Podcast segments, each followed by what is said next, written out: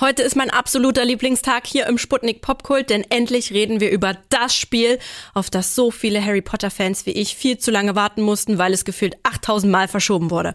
Hogwarts Legacy ist frisch draußen, natürlich nicht ohne einiger Skandale und Kritiken, denn die EntwicklerInnen haben eng mit dem Team von J.K. Rowling zusammengearbeitet und die hat sich ja immer wieder transfeindlich geäußert. Darüber habe ich ja gerade schon mit unserer Film- und Serienexpertin Theresa gesprochen.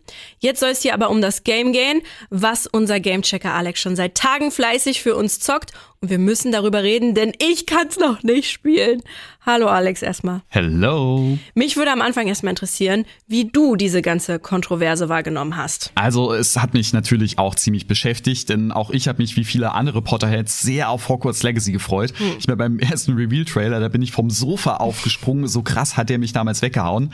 Aber als dann aus J.K. Rowlings Andeutungen immer eindeutigere transfeindliche Äußerungen wurden, hat das meiner Vorfreude natürlich auch einen ziemlichen Dämpfer versetzt. Hm. Theresa hat ja schon erzählt, wie sie vor allem Transfrauen ihr Existenzrecht als Frauen abspricht und hetzerische Verschwörungstheorien von Männern in Frauenklamotten verbreitete.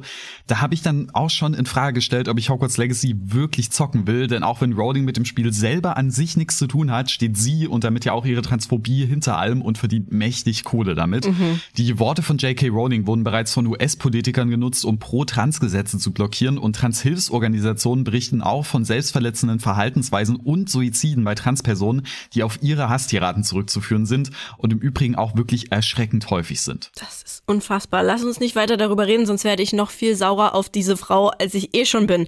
Aber am Ende hast du Hogwarts Legacy ja trotzdem jetzt gespielt, oder? Ja, habe ich. Denn hm. zum einen ist es natürlich irgendwie mein Job, drüber zu reden. Aber ich würde jetzt auch lügen, wenn ich behaupten würde, mich nicht auch irgendwie sehr drauf gefreut und ziemlich viel Spaß mit dem Game gehabt zu haben. Denn so viel kann ich schon mal verraten.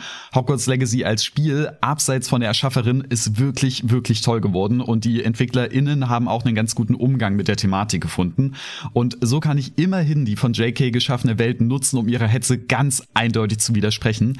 Denn irgendwie glaube ich, jeder von uns sollte ganz klar das Verhalten von Menschen wie JK Rowling verurteilen und Transmenschen, egal ob man jetzt welche kennt oder nicht, supporten und zeigen, dass Transphobie nirgendwo einen Platz hat. Und ich finde, kein Videospiel und erst recht keine verbitterte Autorin sollte Transrechte in Frage stellen können.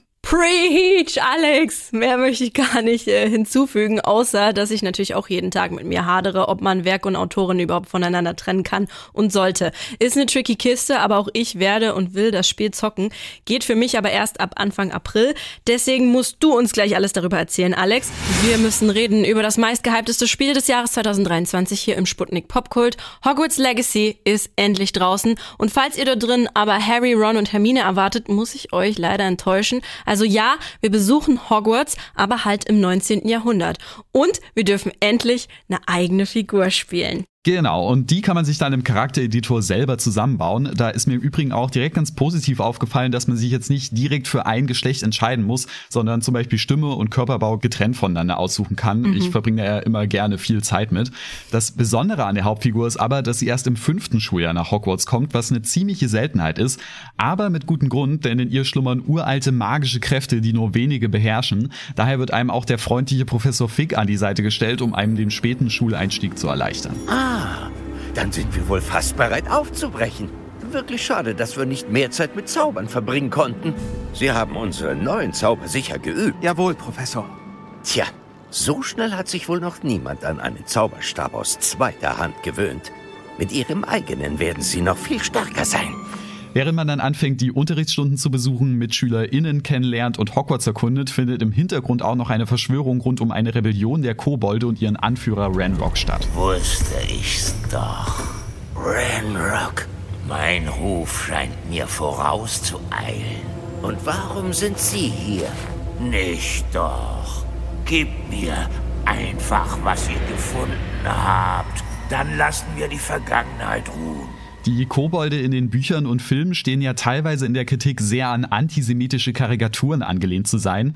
Das Spiel entkräftet das jetzt zwar nicht wirklich, aber unterstützt es auch nicht. Ranrock und seine Anhänger sind eben nur böse Kobolde und dunkle Magier und Hexen, aber das Spiel setzt die Kobolde jetzt nicht unter einen Generalverdacht. Also es gibt auch viele, die auf der guten Seite stehen und im Endeffekt sind sie ihren Ansichten genauso unterschiedlich wie alle Menschen und anderen Wesen eben auch. Mich würde vor allem mal interessieren, Alex, wie dir die Story so gefallen hat von dem Spiel und ob da wirklich so richtige Harry Potter Atmosphäre aufkommt. Yes, also ich würde jetzt nicht sagen, dass die Story selber der allerstärkste Punkt von Hogwarts Legacy ist. Die ist simpel, gut gegen böse, aber dafür ganz nett erzählt und bleibt tatsächlich auch ganz spannend.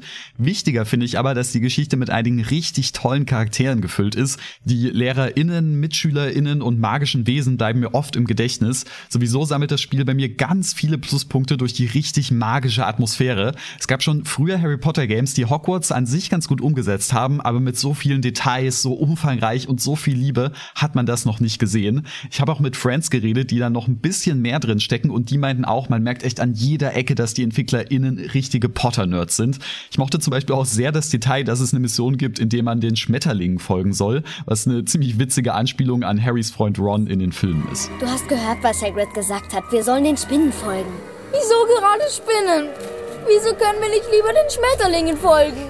Dafür allein gibt's 50 Hauspunkte an Hogwarts Legacy. Okay, also die Handlung haben wir abgehakt. Das klingt alles schon sehr wunderschön und vielversprechend. Aber gleich müssen wir noch über das Gameplay reden, Alex. Wie spielt sich das Spiel überhaupt? Die Story ist ja schon mal sehr solide. Das haben wir geklärt. Aber wie sieht's denn mit dem Gameplay aus, Alex? Also insgesamt erfindet Hogwarts Legacy das Rad jetzt zwar nicht neu, aber ist alles in allem einfach ein richtig gutes Open-World-Action-Rollenspiel. Das heißt, es wird viel erkundet, mit Charakteren gequatscht, gekämpft, gerätselt und natürlich wird der eigene Charakter dabei auch immer stärker. Neben den Hauptmissionen gibt's auch viele Sidequests, in denen man seinen Friends hilft, Unterrichtsstunden, um neue Zauber zu erlernen und auch unfassbar viel Zeug zu sammeln. Ich mag aber besonders, dass man über die Zeit richtig viele Zauber beherrschen kann. Natürlich auch mit Klassikern wie Vingar Wingardium Leviosa oder Alohomora. Viele davon kann man dann unter anderem auch in den Kämpfen verwenden.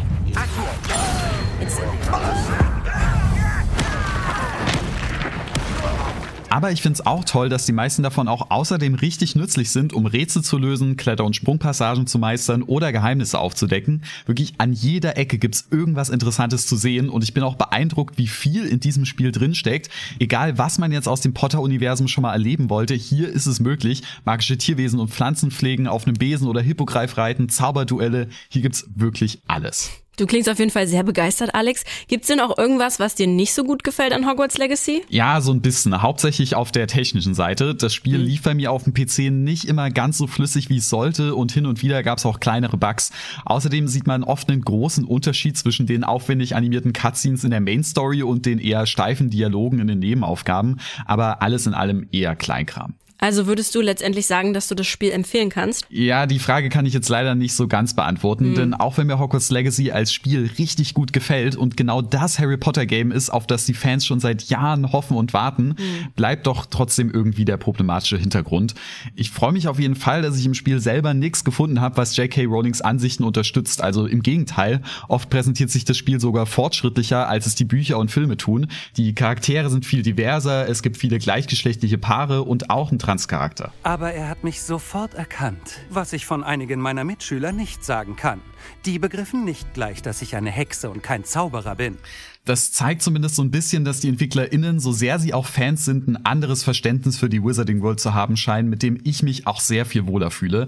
Aber es ändert halt auch leider nichts an der Kritik, dass J.K. Rowling am Ende trotzdem abkassiert und man sie auch irgendwie symbolisch dabei unterstützt. Welche Konsequenzen man jetzt daraus zieht, das muss natürlich jeder irgendwie für sich selber entscheiden. Ganz wichtig ist es aber, finde ich, das nicht einfach zu ignorieren. Denn Transfrauen sind Frauen und Transmänner sind Männer und Transrechte sind am Ende immer noch Menschenrechte. Viele, die das Spiel kaufen und spielen, die spenden ja gleichzeitig an Organisationen, die Transmenschen unterstützen. Vielleicht ist das ja eine Möglichkeit oder Option. Das neue Spiel Hogwarts Legacy ist jetzt für PC, PS5 und Xbox Series X und S draußen. Wenn ihr eine PlayStation 4 oder eine Xbox One habt, müsst ihr leider, wie ich, noch bis zum 4. April warten. Und wenn ihr eine Switch habt, müsst ihr sogar bis Juli ausharren. Oha.